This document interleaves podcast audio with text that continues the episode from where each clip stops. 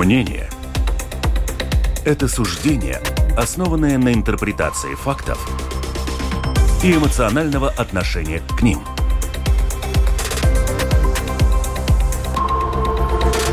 Открытый разговор с Ольгой Князевой на Латвийском радио 4.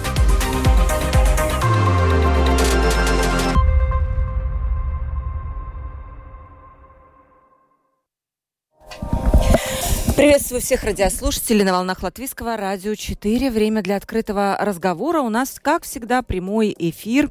И тема у нас сегодня большая – образование. Что в этой сфере на самом деле происходит? Потому что когда мы открываем какие-то порталы, газеты, то мы видим просто вот каждый день какая-то новая информация. Честно говоря, вот многие пишут нам, что мы уже ничего не понимаем. И мы запутались. Сегодня у нас есть гость в студии, который, я надеюсь, нам квалифицированно даст ответ на многие вопросы, которые у нас есть. Поэтому эти вопросы можно писать на наш WhatsApp 28040424. Пожалуйста, пишите нам, задавайте вопросы нашему гостю. Я его сейчас представлю.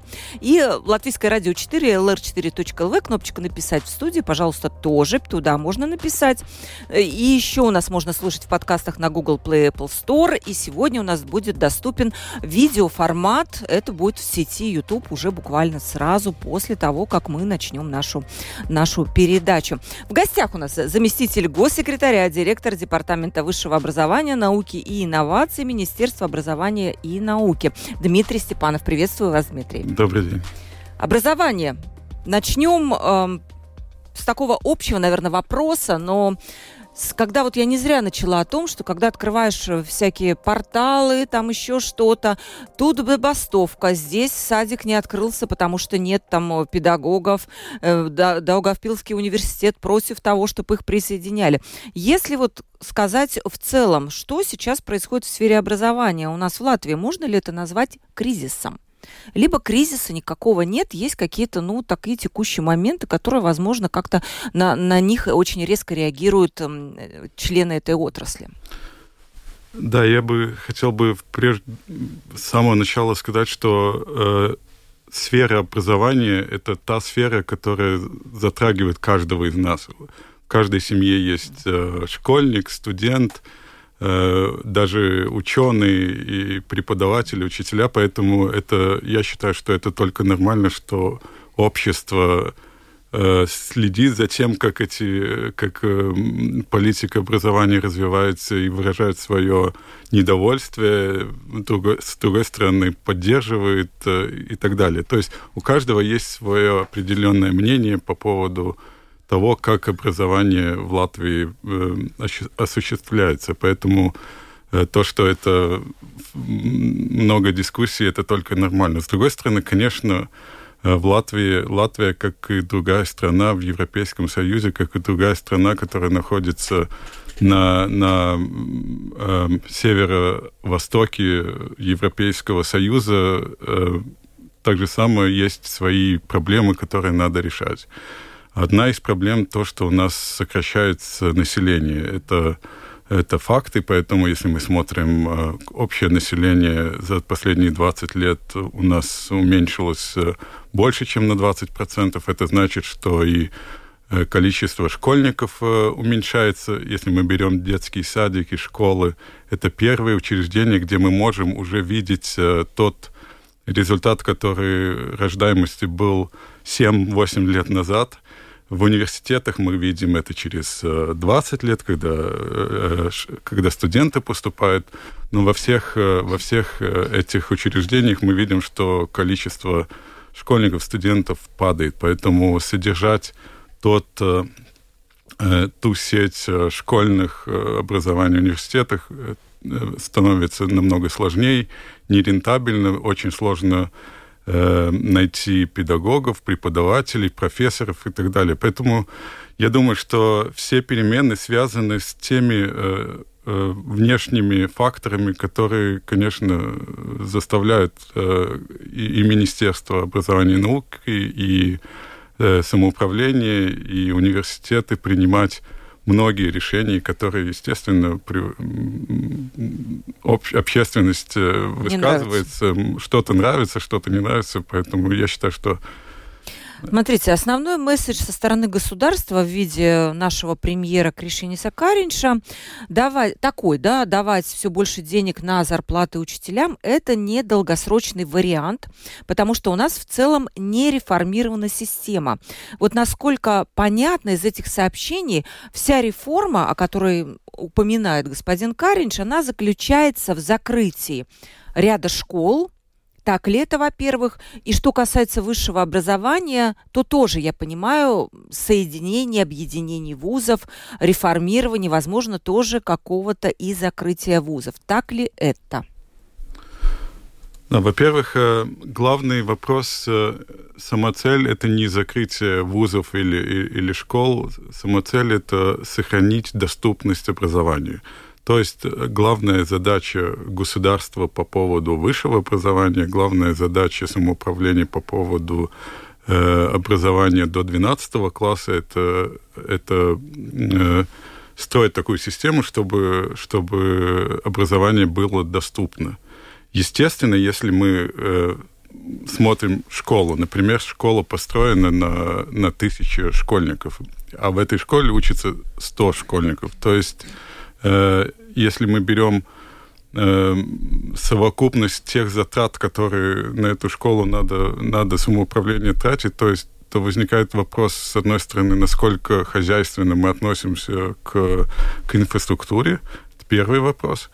Второй вопрос. Если у нас в школах э, приходится объединять классы, например, там пятый или шестой, или, или объединять или если мы говорим про университеты, если у нас на одного профессора пять студентов или четыре студента, то насколько, э, насколько мы можем э, быть уверены, что качество образования в таких э, уч учебных учреждениях соответствует высшим стандартам. То есть, э, э, если у нас нету, например, в школе два параллельных класса, то каким образом школьники э, начинают ощущать то, что надо учиться лучше, брать пример с лучших, то есть э, видеть э, талантов и так далее. Поэтому э, я бы сказал бы, что я, я бы сказал, что если действительно мы хотим вести эффективную систему, которая одновременно соответствует высшим стандартам, то структуральные измен, перемены. Это и есть быть. то, о чем говорит но, премьер, да? С другой стороны, угу. но с другой стороны, конечно, надо, надо следить за тем, чтобы образование было доступно. То есть, если через э, улицу школы больше нету, то есть э, автобус или, или другие инструменты, чтобы ехать э, там, допустим, 15 минут в соседнюю школу и получать выше, не выше, а основное образование, например, и, и ну, в большом коллективе много детей, параллельные классы и так далее. Это и есть те реформы, о которых господин Каринж говорит. Это упорядочивание, получается, сети школ и вузов. Это то, это единственный момент или нет? Если мы говорим о большой картине, то да, ну, естественно, там много нюансов, э, надо смотреть э, другие параметры, например, плотность населения в, в в самоуправлении. Надо смотреть, например, если мы говорим о университете, ну, допустим, ваш упомянутый пример Долгопилский университет. Если в этом университете учатся студенты только из самого Даугавпилса, и мы видим, что большинство только из самого Даугавпилса, то как участвуют э, другие самоуправления, которые рядом, и почему студенты, например, э, из Лепы не едут учиться в Даугавпилс, э, какая причина, если мы знаем, что студенты это самая мобильная часть, то есть они поедут за качеством в любое место. Мы, мы сейчас даже не можем говорить о том, что студенты поедут, например, из Прейли в Ригу, мы уже говорим о том, что студенты едут э, в другую европейскую страну, в другой вуз и даже в другие, на другие континенты. Вы намекаете, что качество там не очень... А, Я да? намекаю на то, что студент будет э, требовать э, качественное образование, и он будет э, ну, добиваться того, чтобы он, вы, ну, чтобы его профессия, его образование было потом то, которое позволяло Востребовано. ну, Дмитрий, ну вот если... доходы в том числе. Да, но у нас же есть система оценки качества образования. Почему нельзя решать через эту систему? Есть критерии качества образования, оттуда решать эту проблему, а не пытаться, там, скажем, соединить вузы. То есть упирать на требовать качества от вузов. Как это можно сделать?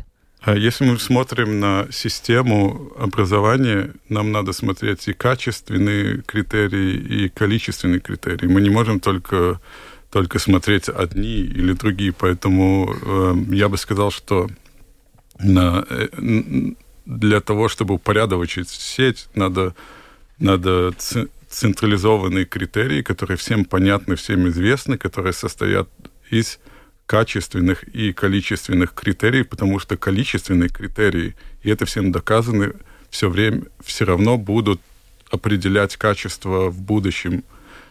Mm-hmm. То есть, если мы говорим о том же, например, если вот вы говорите, э, я говорю, допустим, пять э, школьников в первом классе, они учатся вместе с третьим классом, где еще три школьника, то как мы можем измерить качество э, качество этих, э, например, школьников, если они экзамен будут сдавать через 7 или 8 лет.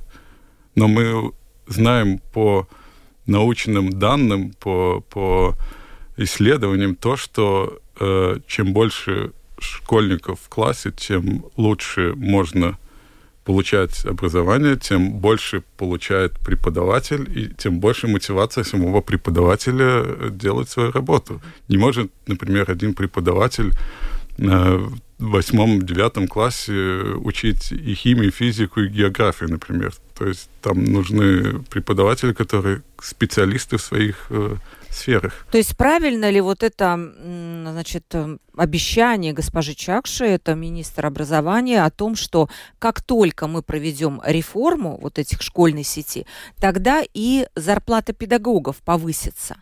Эту корреляцию можно сейчас сказать, что она правильная?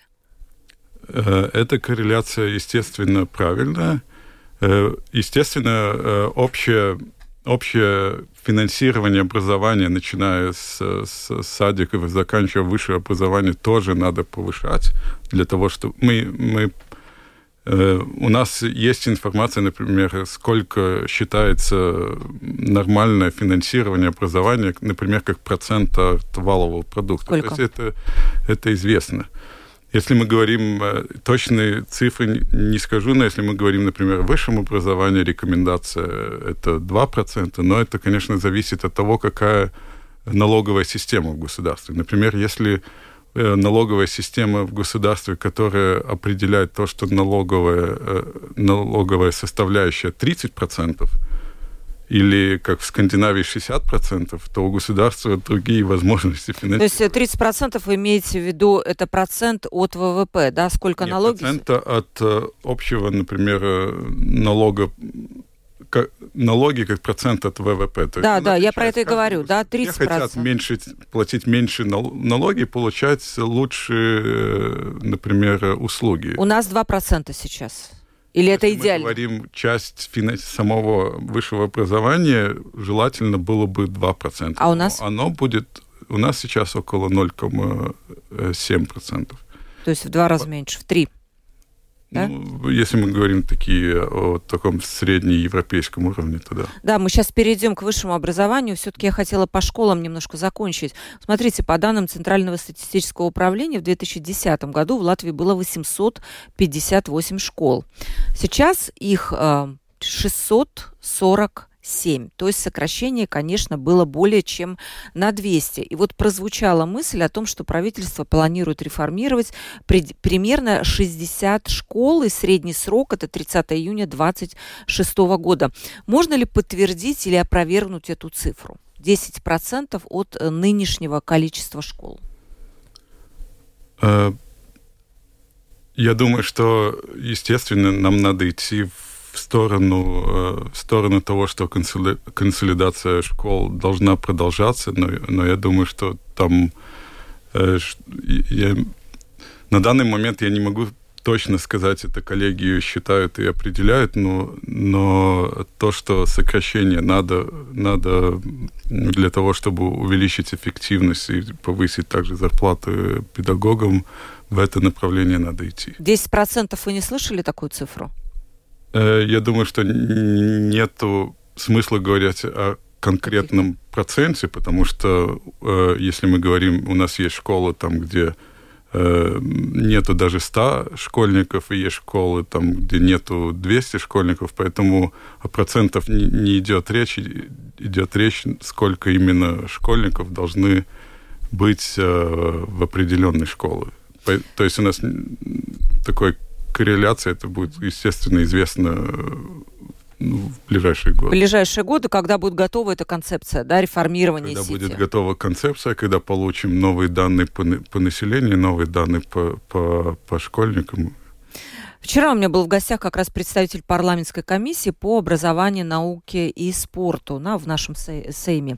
И он сказал, что вот эта реформа, вот про которую мы сейчас немножко поговорили, она недопустима, так как вот как раз речь идет о закрытии школ именно в регионах. Это те самые школы 100, когда да, человек э, учится. С одной стороны, я лично понимаю, когда есть такая школа, ее надо содержать, и там, конечно, отдача минимальна, да. Но, с другой стороны, если закрыть школы в регионах, пусть даже неэффективные, то там, мне кажется, жизнь остановится просто. Вот как решить этот вопрос? Потому что экономическая активность, она как-то крутится вокруг высших учебных заведений, вокруг школ. И если их там нет, то молодежь просто начинает покидать эти регионы, уезжать в Ригу, где этих школ достаточно. А что будет с нашими регионами? Поэтому вопрос, не вопрос ли это национальной безопасности все-таки нашей для приграничных регионов, сохранения сети школ? Я думаю, что вопрос национальной безопасности – это высшее образование, это качественное образование и, и качественное высшее любое образование, и это, это главное. Нам надо, чтобы у нас было, были умные, здоровые и, и, и понимающие дети. Я думаю, что вот это главное а не сколько и где школ находится. Не, но и речь идет о каких-то приграничных, в том числе районах, где, как считают вот эксперты, я это слышала, кстати, от э, Ивара Годманиса, экс-премьер, который тоже был на этой неделе у нас в гостях, и он сказал, что да, вот эти приграничные регионы, это сейчас зона повышенного внимания, и надо, чтобы там были и школы, там и детские сады и так далее, чтобы там была какая-то жизнь и укрепление региона. А тут, получается, мы этого, на, этот народ наоборот, оттягиваем с этих регионов. Я предполагаю, если мы говорим о границе, да. то да, на этот регион надо смотреть с, с, дополнительным, дополнительной оценки и я думаю, что не садики, школы и так далее это не единственный инструмент, который, которым надо, который надо включать, чтобы повышать безопасность в регионах и для того, чтобы э, люди в этих регионах не жили в двойных, с двойными стандартами, двойных медийных э, э, э, не получали бы противо информацию, которая, допустим, не, не отвечает э, реалиям. Поэтому я согласен с тем, что на эти регионы надо смотреть с дополнительным вниманием, но, естественно, школы и высшие школы не будут никогда единственным инструментом, как, как решать этот вопрос. Этим вопрос надо решать также и другими методами, включая того, чтобы, например, э, телевидение было доступно и, и, и так далее. Скажите, вот вопрос как раз пришел от нашего слушателя. Если мы сейчас сокращаем школы там на, э, не знаю, там 60 или даже на больше, на большее количество единиц, то фактически что получается? Мы готовимся к тому, что людей в Латвии у нас больше не будет. То есть мы не надеемся на то, что людей будет э, больше в Латвии, и мы сейчас просто подстраиваем Латвию под меньшее количество жителей. Понимаете, да, суть вопроса? Да. Если так, или мы все-таки должны, может быть, я дополню от себя, сохранить эти школы в надежде на то, что будет больше людей, либо такой надежды нет? Э, я думаю, что в любом случае сеть школ надо, надо содержать в том плане, чтобы она была бы эффективной. То есть если мы будем надеяться на то, что э, население Латвии увеличится в разы или, или намного увеличится, то я думаю, что это не будет проблема э, открыть э, школы, дополнительные классы и так далее.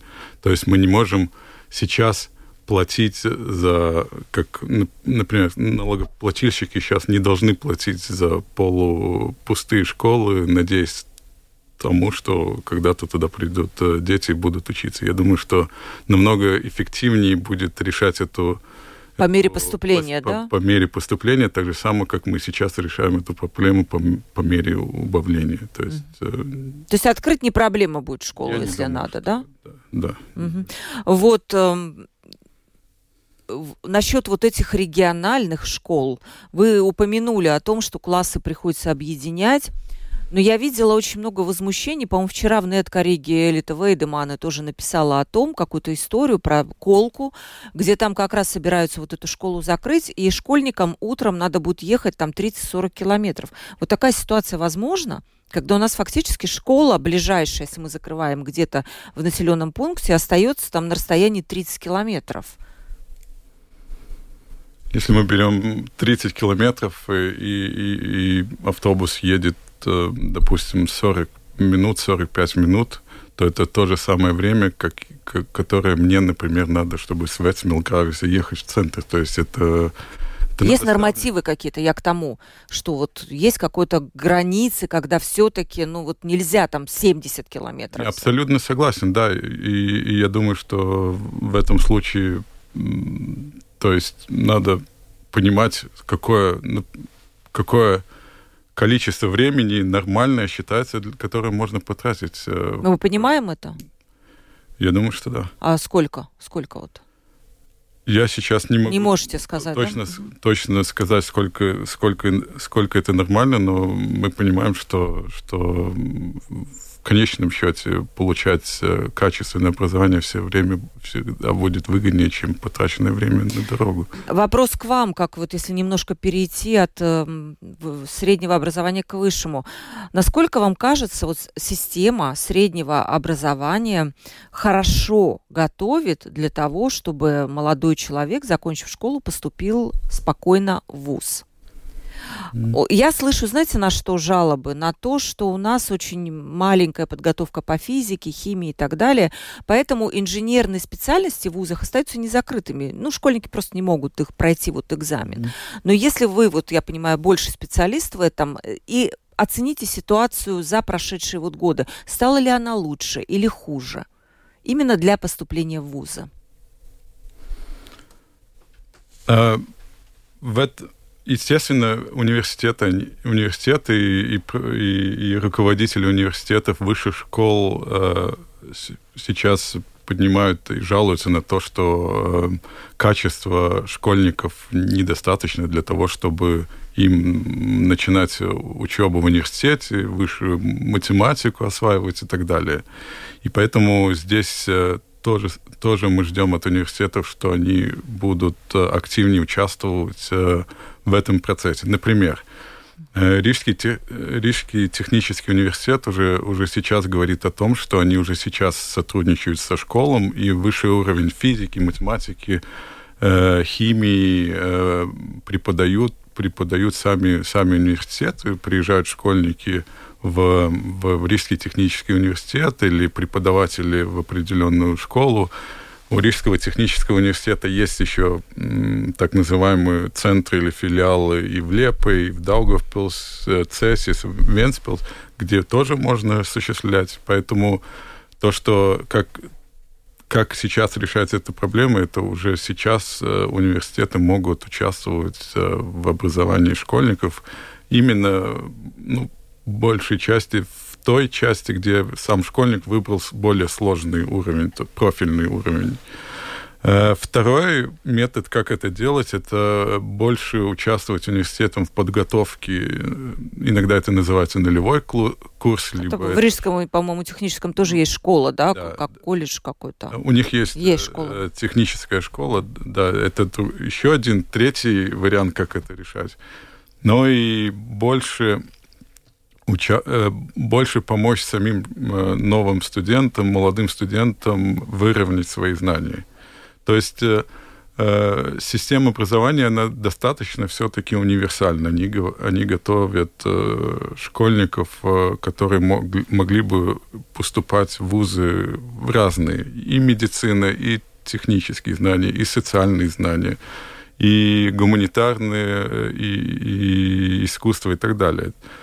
Поэтому, естественно, университетам, высшим школам надо больше участвовать том, как они уже работают с школьником, пока они еще в школе, работать, э, э, как работать с ними в, во время поступления, то есть брать лучших, э, лучших студентов и работать на, для того, чтобы выровнять знания. Я думаю, что если мы говорим о реформе школы 2030, она именно для этого и создана. Да, это следующий вопрос мой был. Да, действительно, для этого ли бы созданы да, школа 2030, и как-то вот, я не знаю почему, учителя относятся к ней негативно. Я не знаю почему.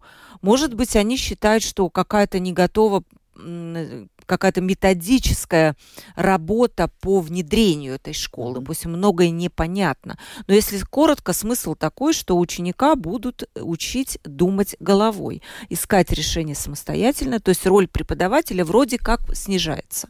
И повышается роль такой самостоятельной работы, умения анализировать и думать. Так? Я не согласен с тем, что роль учителя уменьшается. Да, Я не думаю, что, э, что э, дать знания школьнику это сложнее или, или труднее, или больше времени занимать, чем научить школьника думать головой, как вы говорите, э, компетенции повышать, анализировать, э, э, найти информацию и так далее. Поэтому я думаю, естественно, когда мы говорим о, о реформах э, образования, всегда будут те, которые довольны, недовольны, те, которые э, нейтрально относятся. Мы, как правило, намного чаще слышим тех, кто недоволен.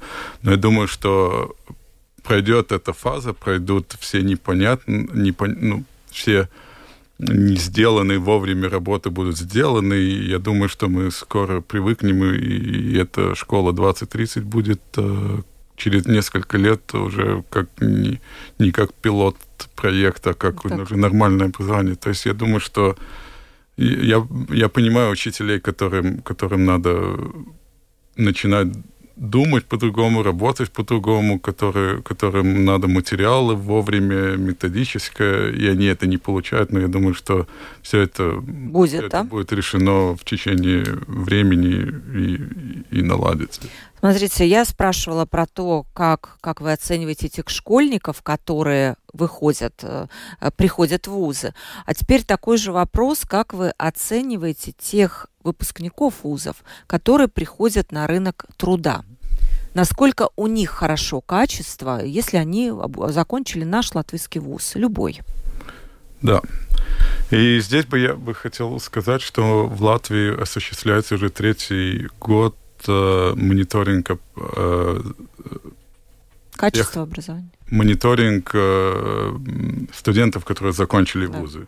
Что это включает? Мы видим, э, где работают э, эти новые, новоподготовленные специалисты. То есть либо они работают в высококвалифицированной работе, на работе не высококвалифицированной, сколько они получают зарплату, сколько они платят налоги, сколько из них допустим, занимаются предпринимательской деятельностью, даже видим, сколько из них открывают новые, новые И какие результаты, да? Например, мы видим, что 3% из всех, кто заканчивает высшее образование, 3% открывают свое предприятие, то есть они становятся бизнесменами. Мы видим, например, что если если э, у тебя есть высшее образование, то ты уже на, на больше, чем 20% имеешь больше зарплату, чем, чем средняя зарплата.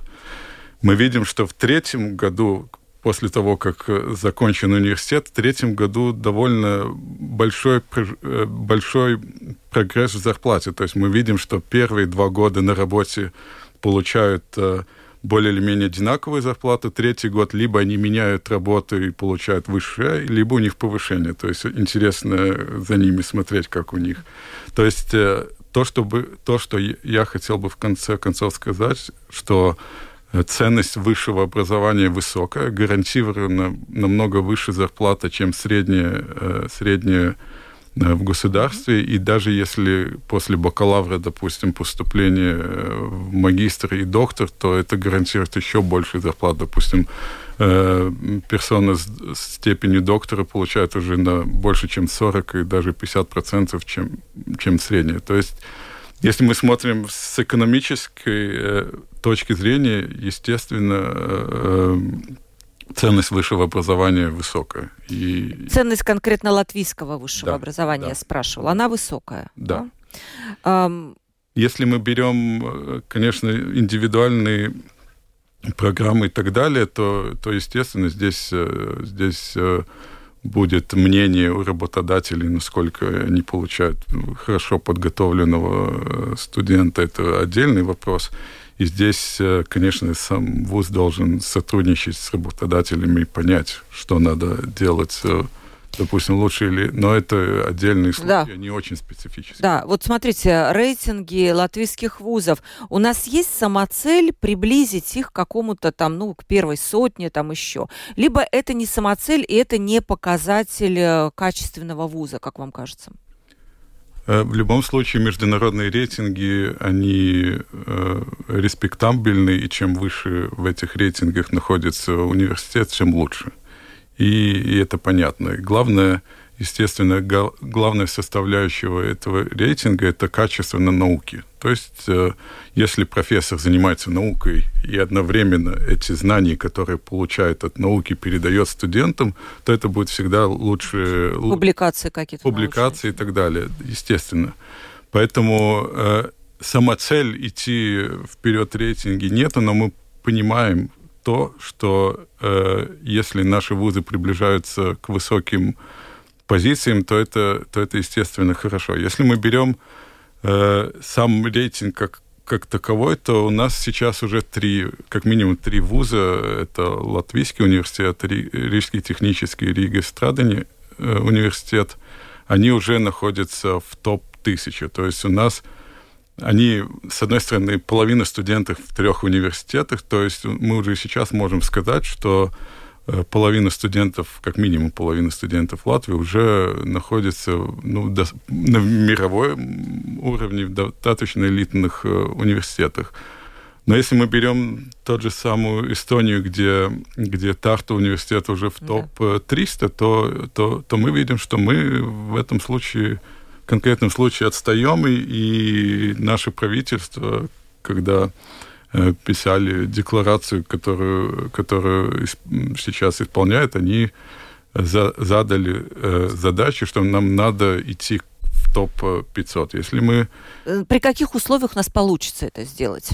Я бы сказал, что главное, э, три главных задачи, которые надо э, исполнить. Во-первых, это э, повысить э, эм, финансирование вузов, большую часть... Э, До двух процентов, которые вы сказали, да? Э, да, большую часть этих денег надо инвестировать именно в науку, это один. Э, второй вопрос – это повышать само качество и мотивацию студентов, которые поступают в ВУЗ. И, как я уже говорил, важно работать уже со школьниками, пока они в школе.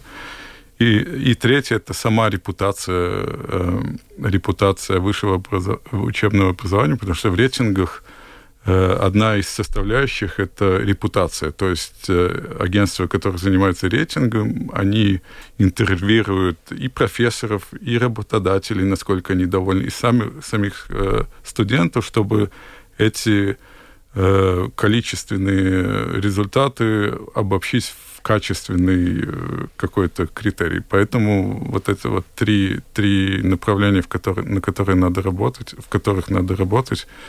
То есть мало обеспечить, э, мало обозначить цель, надо еще что-то делать, да, другими словами. Абсолютно, да. Ну, да. И, конечно, само ну, руководители самих вузов должны быть очень мотивированы для того, чтобы они сами эти перемены в университетах осуществляли. То есть это не только государство может э, финансировать и, и надеяться, что, что мы пойдем в рейтингах наверх, но пока сами университеты это не делают, то... то есть я я понимаю, пока все-таки, Дмитрий, вот 2% вы сказали, это идеальный вариант, если будут выделяться пока на бюджет этого года 0,7% выделено для высшего образования, да? Если мы берем по э, общее финансирование науки и образования, да. то это Э, сейчас 19 миллионов э, науки и 10 миллионов образования. Это самое большое поступ... дополнительное поступление за последние, я бы сказал, не знаю, 15 или 10-15 лет. То есть прогресс есть, но для того, чтобы нам достичь, достигнуть, достигнуть, например, нам надо один э, науки от ВВП и 2 процента высшему образованию, то есть три с половиной процента. То для того, чтобы вот эту цель достигнуть, нам надо не только продолжать, как в этом следующем году обозначено в бюджете, но и дополнительно, дополнительно да. добавлять э, финансирование в эти две. Вот смотрите, модели финансирования высшего образования в Латвии, я помню, действует лет 30, да, если не больше. Я понимаю, что и здесь могут быть какие-то серьезные перемены. Что это за перемены и насколько они реальны и в какое время, да?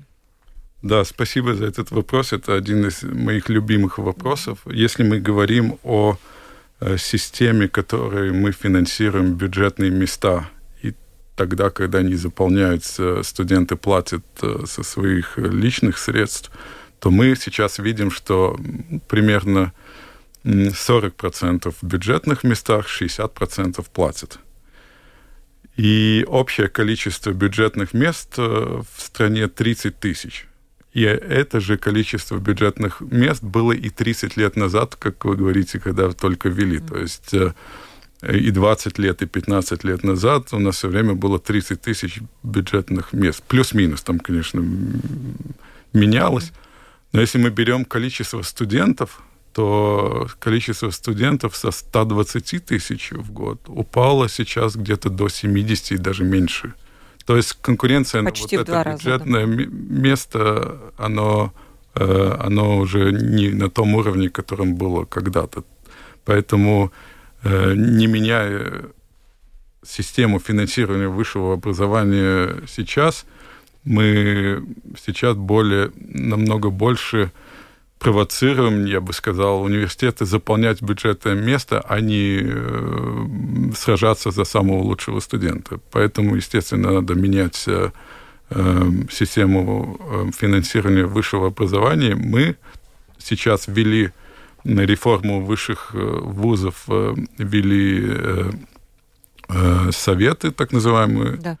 и они принимают решения о политике заработной платы, политика бюджета и так далее. Поэтому нам надо как государство финансирование давать больше эластичности самим школам, определять, как лучше. То есть автономия вузов, чтобы работала вот да. в полной мере. То есть, да, то есть мы, мы, мы, будем, мы предлагаем э, перейти с, с системы финансирования бюджетного места на систему институционального институ, институционного финансирования. То есть, Ой, это ужасно звучит. Что это значит? Это значит, что э, это значит, что не государство определяет э, каждого специалиста, который должен быть подготовлен на, на уровне министерства или на, на уровне министерства, а сама сама высшая сам сам университет определяет, конечно, надо иметь систему, сколько специалистов надо в одной или в другой отрасли, но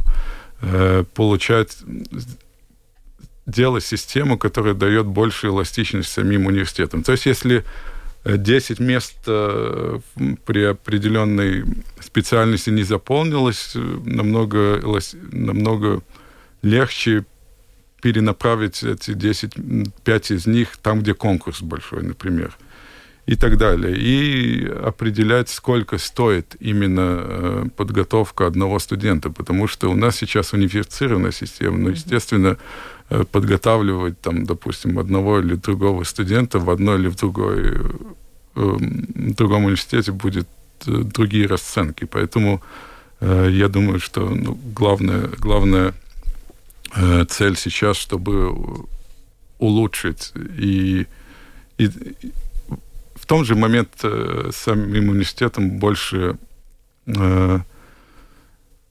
atbildība. Да, ответственность. Ответственность за, за того, какого качества студента они подготавливают, они государство определяет, как планируют, планируют наперед. Вот то, что люди, наши студенты, они получают вот это бесплатное образование, бюджетные места, и потом они либо не могут не работать по своей специальности, то есть государство на них потратило деньги, вложив в их образование, или, например, по специальности, ну, не знаю, те же врачи, уехали работать куда-то за границу.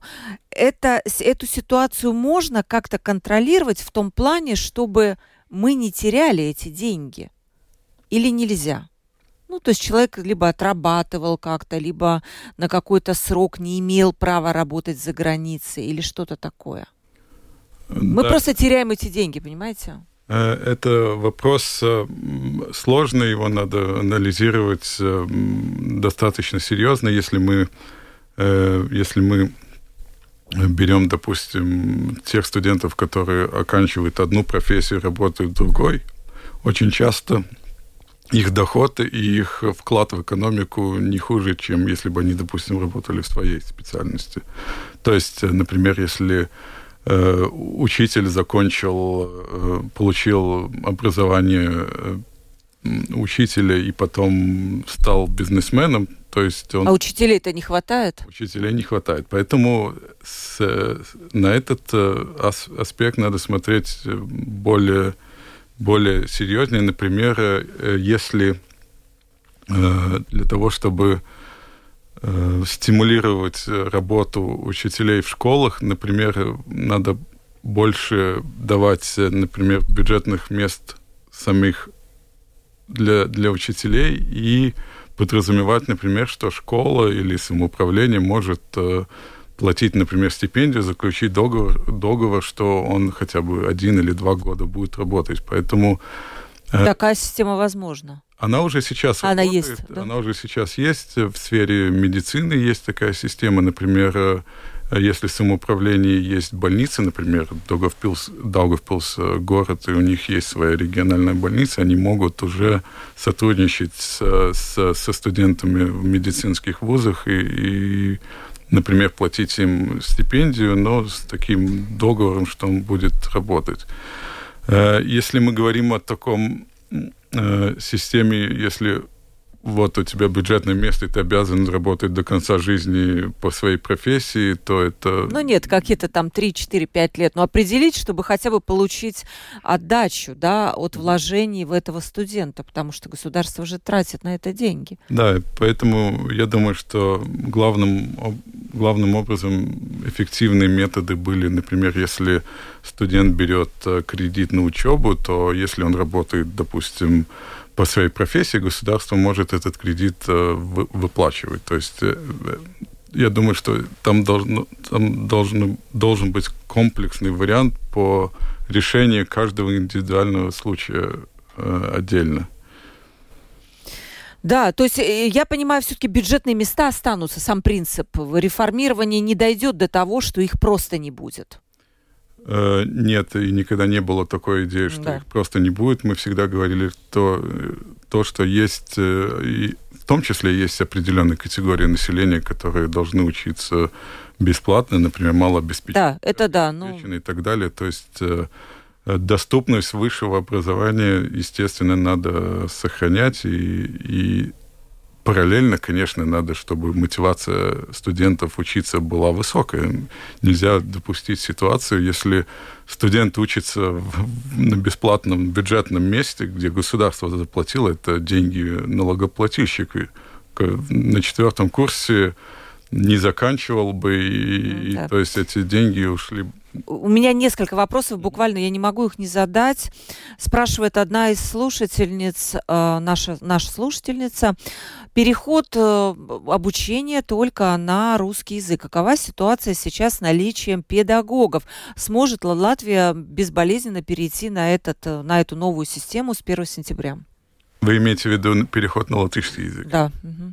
На латышский, да, да, да, конечно же, да. Да, да. Э... Хватает ли педагогов, есть ли у нас кадры, которые могли бы это все реализовать? Естественно, подготовка кадров – это проблема не только в Латвии, это проблема в многих э, государствах, но коллеги, которые планируют переход, они с одной стороны, он не, не происходит, э, допустим, с одного дня, там определенный график, это с одной стороны, с другой стороны, есть еще запасное время для того, чтобы учителей можно было бы подготовить и, и мотивацию улучшить. Вот, например, если мы говорим о подготовке учителей, у нас будет дополнительное финансирование для того, чтобы повышать мотивацию студентов учиться в педагогию и работать потом. Поэтому, э, ну, будем... Какая-то программа у вас планируется, да? Да. А что за программа, так если коротко? Э, сейчас она находится в, в состоянии разработки, но программа будет ориентирована на то, чтобы увеличить э, количество студентов, которые учатся на учителя, и для того, чтобы эти учителя работали в, в, в, э, в школах.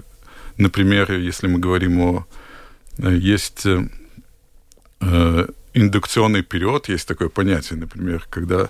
В чем проблема? У нас проблема в Латвии в том, что когда новый педагог заходит в школу, он получает довольно большую нагрузку, ему да. надо много работать, и, и через два года он выгорает, выгорает и уходит. И для того, чтобы не допустить, есть такой индукционный период, когда государство, допустим, или самоуправление, или кто-либо еще договаривается с, со школой, что не, ну, это новый педагог, не надо на него нагрузка, допустим, полную ставку, допустим, 70% или 80%, чтобы ему было больше времени, чтобы ментор был, который помогал бы и так далее. И мы будем вот эту платить э, э, стипендию, которая будет покрывать вот эти, вот эти доходы, которые он не получает из этих 20, допустим, процентов. То есть, и это очень хорошо работает метод, он он, он, он подтвержден в многих государствах и, и так далее. У нас до этого не было такого, да? У это нас... новая система. У нас есть программа, которая началась с iespējamā миссия Mācīspēks. Она именно в пилотном процессе была Такая, да. Такая. Потому что про Мацит мы много раз рассказывали. Еще один вопрос по русскому языку. Не кажется ли вам, что все это превратится в итоге в фикцию? При, в закрытых дверях преподаватели и дальше будут учить детей по-русски.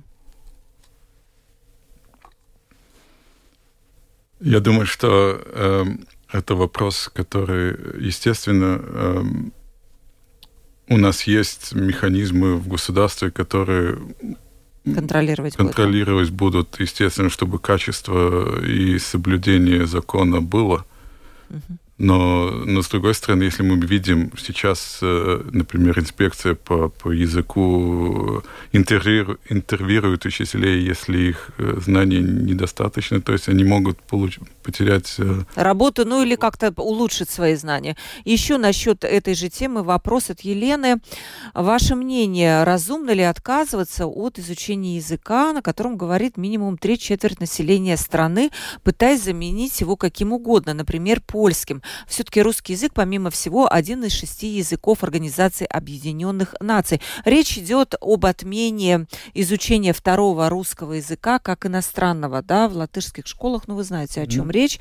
И да, много мы уже тоже об этом говорили, и на самом деле педагогов не хватает для тех же изучения польского, французского, там, испанского языков, и русский наиболее логичный, как кажется нашим радиослушателям, язык, который можно было бы изучать по желанию, как второй иностранный.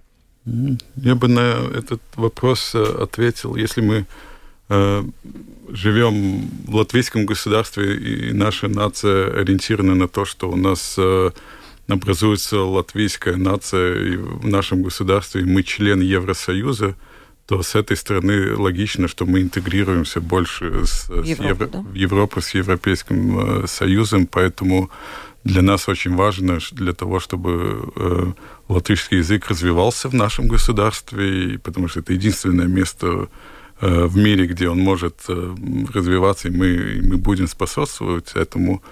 И с другой стороны, естественно, если мы, мы как государство приняли направление как как член семейства Евросоюза, поэтому логично, что, что наш, наш выбор будет э, падать на, на языки европейского. Да, мы, конечно, посмотрим на практике, как это будет работать, потому что, конечно же, многие школы уже говорили о том, что учителей вот этих не хватает, при этом учителя русского языка, конечно, есть. Посмотрим. Наверняка это будет дальше обсуждаться в этом году, и мы пригласим и экспертов, и также руководителей школ, директоров школ.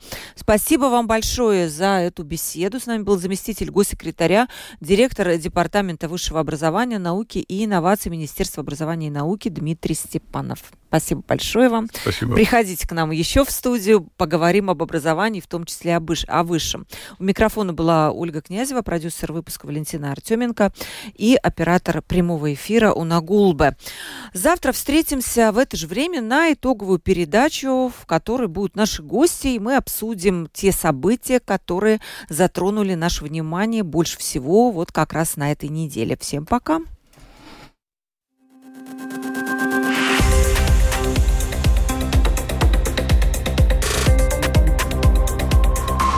Открытый разговор.